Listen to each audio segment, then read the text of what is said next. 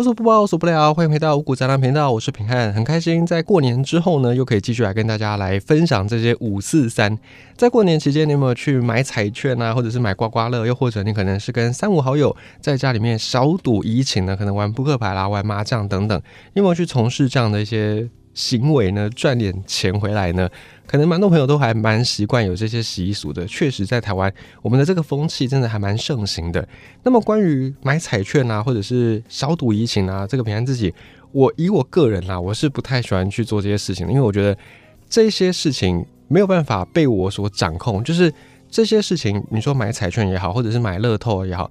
中奖与不中奖，操之在我的因素几乎是零，就是我没有办法去决定我能不能够赚到钱。你说有一些事情，比方说像读书好了，虽然你读书也不见得说你成绩就一定考得很好，但是呢，至少你读的书越多，你涉猎的知识越广泛，你越有可能在考试当中拿到比较好的成绩嘛。所以像这种事情是有一部分的因素是掌控在你手中，你固然没有办法去知道猜题出题的老师要出什么题目，但是你可以去。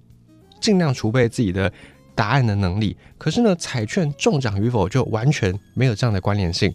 今天你买彩券，你费尽心思去选这些号码，去拆过去的那些名牌的几率，然后你再去投注，跟你什么事都没有做，你就只是走进去随手买了一张彩券，中奖的机会基本上是一样多的。所以像这个事情，我觉得。对我来说，我我不是很喜欢那种没有办法掌控在我手上的感觉，所以从小，而且我自己大概知道我的偏财运好像也没有很好，就是对发票可能都不太会中，连两百块都中不太到那种运气，所以我从很小很小的时候我就对这种赌的东西兴趣缺缺。如果你要我去买彩券啊，或者是买那种刮刮乐，我基本上都是不会去买的，就是我不会去跟着大家一起去买。那再是如果去亲戚家拜年啊，或者是有亲朋好友到家里来。要玩一下那种扑克牌啦，玩麻将啦，我也是比较倾向用筹码，就是玩一个气氛，玩一个好玩就好。当然，很多朋友可能会觉得说，哎，如果没有输赢，没有钱的投入，这个玩起来就没什么意思，就不会认真去玩。但我就宁愿大家轻松玩，我也不要把这个辛苦赚来的钱就投入在一些我没有办法掌控的事情当中。所以，以我个人的立场，我就是很不想去碰这些赌的东西。而实际上呢，确实，你说真的，又透过赌。透过买彩券啊，透过赌博来赚到大钱的人有吗？当然也有，不过毕竟是少数，而且那通常呢是有一些特定的条件，天时地利人和配合都到位，才有可能发现这样的一个现象，并且也不是每个人都有这个机会，没有大家都有这个运气的。因此呢，最好的方式，如果你不想要赔钱的话，最好的结论，我们今天要分享的这个主题的结论就是。不要赌，不要上赌桌，不要拿出你的钱，否则呢，当你一旦踏入开始要赌这个过程，你就很容易走上一条没有办法回头的路，或者是回头会让你很痛苦的路。今天我们就要来分享说，为什么我们都会讲十赌九输，到底是输在什么地方呢？先来假定一个场景，假设你今天碰到了那个好朋友叫做阿三，好了，你跟你这个好朋友呢就互相的打赌。那你手上呢有一万块钱，假设啦，就是你本来的钱，假设就一万块钱。那这一万块钱呢，跟阿三要来对赌，阿三呢比你有钱，不知道多少，可能是你的财富大概十倍、一百倍、一千倍都有可能，反正就是比你很有钱就对了。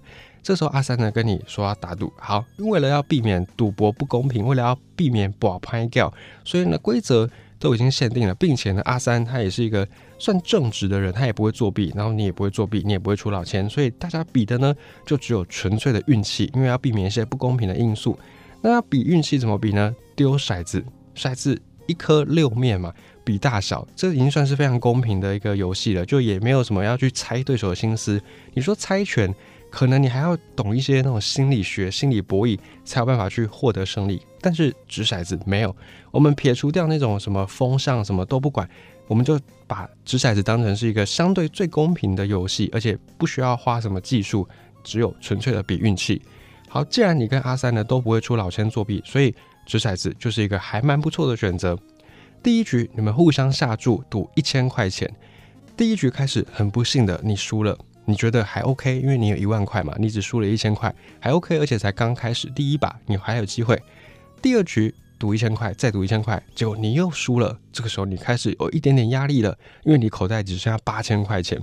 可是呢，因为还有八千块，你觉得还有机会翻本，所以第三局你又想要一次把刚才输的两把的钱都压回来，你就提出了一个加大赌注的这个意见，你就跟阿三说，那不然这样，这一局我们就下两千块钱，你希望呢可以直接把刚才输的都全部拿回来。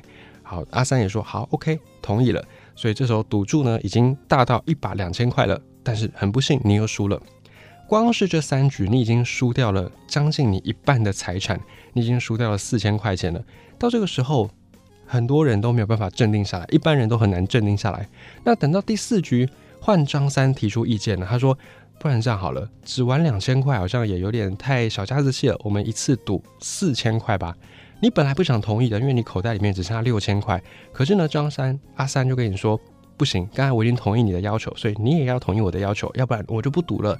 不赌了，对你来说其实也不是一个最坏的结果，因为你还有四千块钱，你还能够拿着一些存款回家。但是呢，你心里面就会不甘心，因为这个阿三呢，他就这样拿走了你的四千块，要走你也不太甘心，但是要留你又不太有把握。但是又迫于阿三跟你说，刚才我已经答应你了，那现在换你答应我，这样有来有往才公平嘛。所以你就还是咬牙就说好吧，那就赌四千块吧。但是非常不幸，你又输了，你现在只剩下口袋里面的两千块钱了。你说怎么可能那么衰？一次一个人连输四局，有没有可能？当然是有可能的，因为你从数学的几率来推估，每一次你赢的机会其实都是，我们都算二分之一好了。每一局互相没有关联嘛？你这一局赢，你下一局有可能输；那你下一局赢了，你在下一局有可能还会再输，所以不一定每一场的关联性都没有相关。所以二分之一乘以二分之一乘二分之一乘二分之一，因为你每一次赢的几率都是二分之一嘛，你要么赢，要么输。所以二分之一乘以四次，你连输四把的机会也是有的，是十六分之一，就代表有十六个人玩这种游戏，平均会有一个人就发生这种连输四局。所以，我们假设的并不是一个完全不可能发生的状况。总之呢，你现在口袋里面只剩下两千块钱，你就回家了。那临走前呢，这个阿三又在跟你说：“那不然这样好了，给你一个翻本的机会，明天我们再来赌一次。”好，这个时候阿三就跟你约完了。好，你觉得嗯好，明天再来看看能不能翻本吧。结果到第二天之后呢，这个阿三又提出了一个新的要求。阿三说：“每一局我们赌两千块，跟昨天的是一样的。但是呢，阿三我先丢骰子。那这个时候呢？”你可以看阿三丢出来的结果，你再决定你要不要丢。如果你也丢，那一样就是比大小，谁大就赢了。如果你觉得阿三丢的这个点数太大了，你可能没办法赢，那你可以选择不要丢。但是不要丢呢，你就还是要赔这个赌款。只是原本赌注是两千，你如果不要丢，你就是只赔一千块钱就好了。你原本也觉得，嗯，想想好像还是不太划算。可是阿三又跟你说，你如果不答应，那就算了，那就不玩了。反正我没差，我已经赚钱。我昨天已经赚了你这么多钱，赚了八千块了。那你这样，这时候你又转头一想，不行，我昨天已经输了八千了。这个时候不翻本，那我不就亏大了吗？所以你又觉得，嗯，好吧，继续咬着牙再跟他拼。好，第一局阿三值了五点，值了五。那你觉得自己好像值不到六，为了安全起见，你就不丢了，你就只赔一千块钱掉。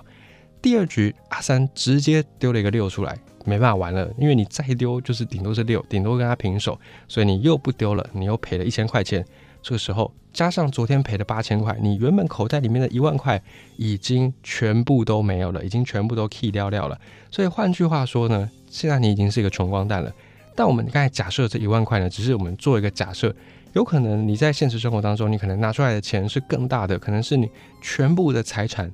但全部财产你现在已经完全输个精光，那对你来说是一件很恐怖的事情。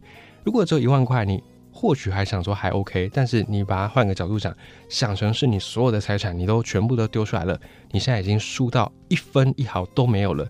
你再来如果要赌，你就只能去借钱来赌。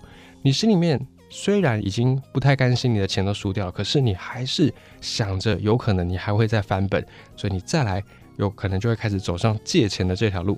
那当你今天已经没有钱可以赌了，你已经就散场了，跟阿三就散场了，各自回家。回到家之后，你躺在床上，你一直在想这两天发生的事情，你一直在懊悔，为什么我没有在一开始输了一千块钱的时候我就打包走人？或者你可能会在往前懊悔，说为什么我要去跟阿三来对赌这个局呢？但是不管你怎么想，已经损失的钱是再也回不来了。你这个时候你可能会懊悔，你可能会委屈，可能会伤心，但是都来不及了。你以前省下来的这些钱就这么样的没有了。这一万块，你不要只把它想成是一万块，你要把它想成是你手头上所有的资产。你过去斤斤计较，在菜市场跟老板讨价还价，好不容易多省下的一把葱二十块的那个金额，或者呢，你千方百计的比各家的优惠券，比了免运券，好不容易从电商平台上面省下了这几十块钱的运费。就这样子积少成多，你最终累积到了一笔财富。而就在你跟阿三对赌的过程当中，你把你这些年来省吃俭用、斤斤计较的这些钱全部都给输个精光。这个时候，你可能吃不下，你可能睡不好，并且你还一心都在想着，你一定要从阿三手上把你的这些本金全部都压回来。但是你已经没有钱了，所以你再来要赌博的钱呢，只好跟你的亲朋好友去借。总之，你又借到了八千块钱去找阿三来报仇。第三天，你们从早赌到赌到晚。今天呢，算你运气还不错，大家有来有往，有输有赢，所以你还是少少的赢了一千块钱。你现在的总财产手上的所有的钱是九千块，那九千块扣掉八千是你借来的，其实你自己少赚一千，就是你本来拿一万出来嘛，你现在等于是你输掉九千块，你手上还有净赚。不能说净赚，应该说你手上还有这个一千块钱是你自己的，就是你已经把钱都还完了，你还有这一千块钱是你自己的。所以这个时候呢，因为你很怕你又在输，所以你非常非常的小心。等到今天要结束的时候，阿三就说：“好吧，不然这样好了，天色已经晚了，今天最后我们再来玩一把。”这个时候你手上有九千块，那阿三我也拿出九千块，我们一局定生死，我们就直接梭哈。那如果你拿到这。九千块钱，那你就等于说你把钱还完了，并且你一举又翻本了，把你原本损失的这一万块都赚回来。虽然这三天下来你等于是做白工，就是你做了这么多事情，但是你最后总财产没有增加，但是也没有减少。你这样子算盘打一打，你觉得嗯好像还不错，反正就这样吧，就试试看吧。于是呢，你们又开始赌了，九千块钱都拿出来了。如果你胆子很大，你可能会愿意赌这一局。并且呢，你有一半的机会，你可能会输掉所有的这些钱，然后你还会欠一屁股债。由于你已经没有办法再去还这些亲朋好友借你的钱了，所以你再来可能就会受到亲朋好友的谩骂，跟亲朋好友的这种指指点点，并且你可能会损失所有的朋友，以及你会臭名远播。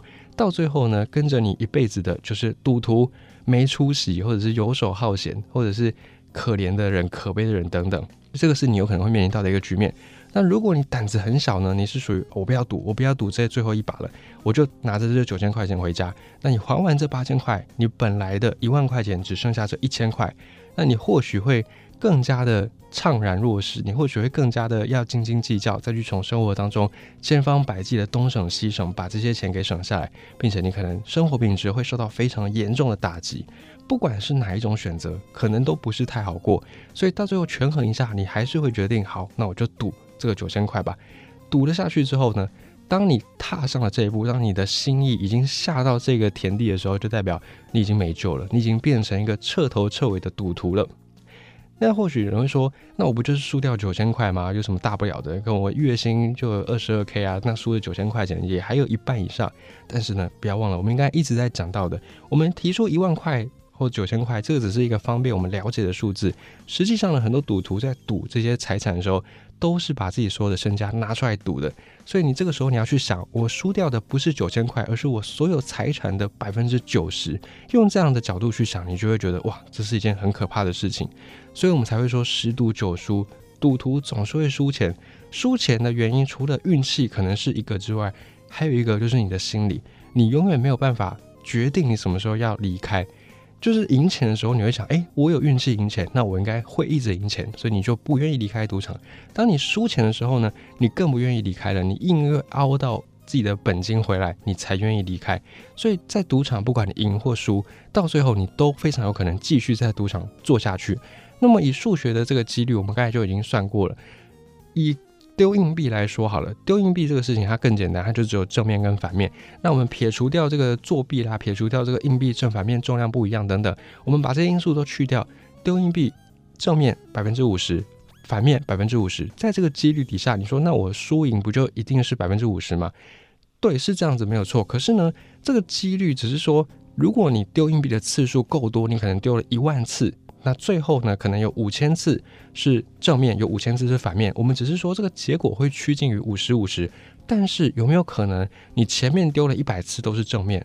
有可能。你有没有可能前面丢一百次都是反面？有可能。就像我们刚才一开始讲的，你有没有可能连输四把？有可能，因为你赢的机会就是二分之一嘛，每一次都互不关联，所以二分之一乘二分之一，你每玩这个游戏十六个人就有一个人会连输四把。那丢硬币也是这样，丢硬币我们会说输赢是一半一半，我们的这个前提是你丢硬币的次数够多，你才可能会输赢一半一半。但有没有可能前面的五千次都是正面，后面五千次都是反面呢？也有可能，都是有可能的，因为在数学几率上，这个是有可能会发生的事情，只是它几率很低，但是你不能说它就不会发生。所以我们在讲赌场的这个几率看似是公平的，但是一旦你的本金没有那么多，你没有办法丢硬币丢到一万次，假设每丢一次你都要下注一块钱，那你就等于要一万块，你才能够玩到一万次。如果你没有办法有这么多的本金，让你玩到一万次，让你支撑到那个几率是百分之五十五十的时候，那你大部分的时间是可能会赔钱出场的。那如果你说你赚钱，当然也有可能赚钱，你有可能前面运气很好，你都五十五十趴的几率你都赌到了，所以前面的可能丢一百次硬币你都赚钱，有没有可能？也有可能。但就回到我们刚才讲的，几率是一回事，但是你的心理也是一回事。当你前面一百次你都赢钱，你会就这样轻易离开吗？大部分的人是做不到的。我们都是没有那个定性，你才会走进赌场嘛。就如果你心里面是很定的，你对这种赌博事情你根本不会感兴趣，你根本不可能走进赌场。所以走进赌场，而且坐下来赌的，通常都是你的心里面素质，你的心理素质并不是那么样的笃定的，所以你才会走进去坐下来开始赌。那这样的状况之下，你前面让你赢了一百把，连赢一百把，你会轻易的离开赌场吗？可能八九成的人是做不到的。于是又回到我们刚才讲到的，几率是百分之五十五十。如果你前面赢了一百把，那就代表你后面的一百把可能是输的。所以当你开始输的时候，你又会又回到我们一开始讲的那个赌徒心理，你又会觉得你要熬回来，你要赚回来，你不能够就此打住，你不能够就这样亏钱回家。所以不管怎么赌，其实赌徒永远都是输钱的那一个。原因就在这里，因为有所谓的赌徒心理。那么呢，开赌场的这些人，他们的资金一定都比你多，就像是你那个朋友阿三，阿三的钱比你多，所以他有本钱可以丢一万次硬币，每一次都下注一块，他有这个本钱，他甚至每一注都可以下到两块，逼你也跟着下。那你本来可以可能丢五千次，因为每一注都下两块，你变成只能丢两千五百次，那这样子下来呢，几率对你来说就是不公平的，因为阿三本金比你多，所以就像赌场。赌场的本金可以说是无穷无尽，比你多不知道多少。在这个几率相对是公平的状况之下，你也不一定会赢，因为本金多的人才有那个机会继续去凹那个几率，凹到百分之五十五十。以及呢，你会说那赌场是不是都是把派 girl？他们都是作弊啊，都出老千？其实不会，真正正派在经营的赌场，反而是最透明的、最不会作弊的地方。因为呢，如果在赌场作弊，随时都可能有这种杀身之祸。所以真正来讲，做赌场的人，他们反而正派经营的话，是最干净的、最不可能出老千的地方。只是他们的本金比你多，并且他们又可以制定游戏规则。那你一旦踏入赌徒的这条路，你就很难回头了。输赢，你的心态都没有办法很健康。并且平安之前也看过一个说法，就是说，对于输钱跟赢钱，虽然你可能输一百块、赢一百块，表面上都是只差一百块，但是在我们的心理感受上，输钱的那种程度。是赢钱的大概二点五倍，就换句话说，你今天如果赢钱，你要赢到两千五百块，你那个开心的程度才会跟你输掉一千块钱是差不多的。就你如果输一千块，你就会很痛苦。那这个痛苦呢，必须要是你赢两千五百块才能够打回来，大概是这种感觉。如果你输一千块跟赢一千块，那你感受上输一千块的那个痛苦会比你赢一千块的快乐大得多。这是心理学家他们大概去统计的一个。数字那是不是很精准到刚好这个呢？只是说这是一个平均值，所以实际上你感受可能更浅，也可能更深。但是呢，我们可以确定的是，输钱的这种痛苦会远远大过于赢钱的快乐。也因此，当你一旦踏入赌场，开始坐下来开始赌的那一刻，你已经输了。那怎么样可以不要输呢？最好的办法就是不要赌。好像平常自己我采取的策略就是不要赌，因为我知道怎么赌都我都不一定会赢嘛，我都会输嘛。那你用这种状况去预设，你就不要赌，你就不会输。不赌就是最大的。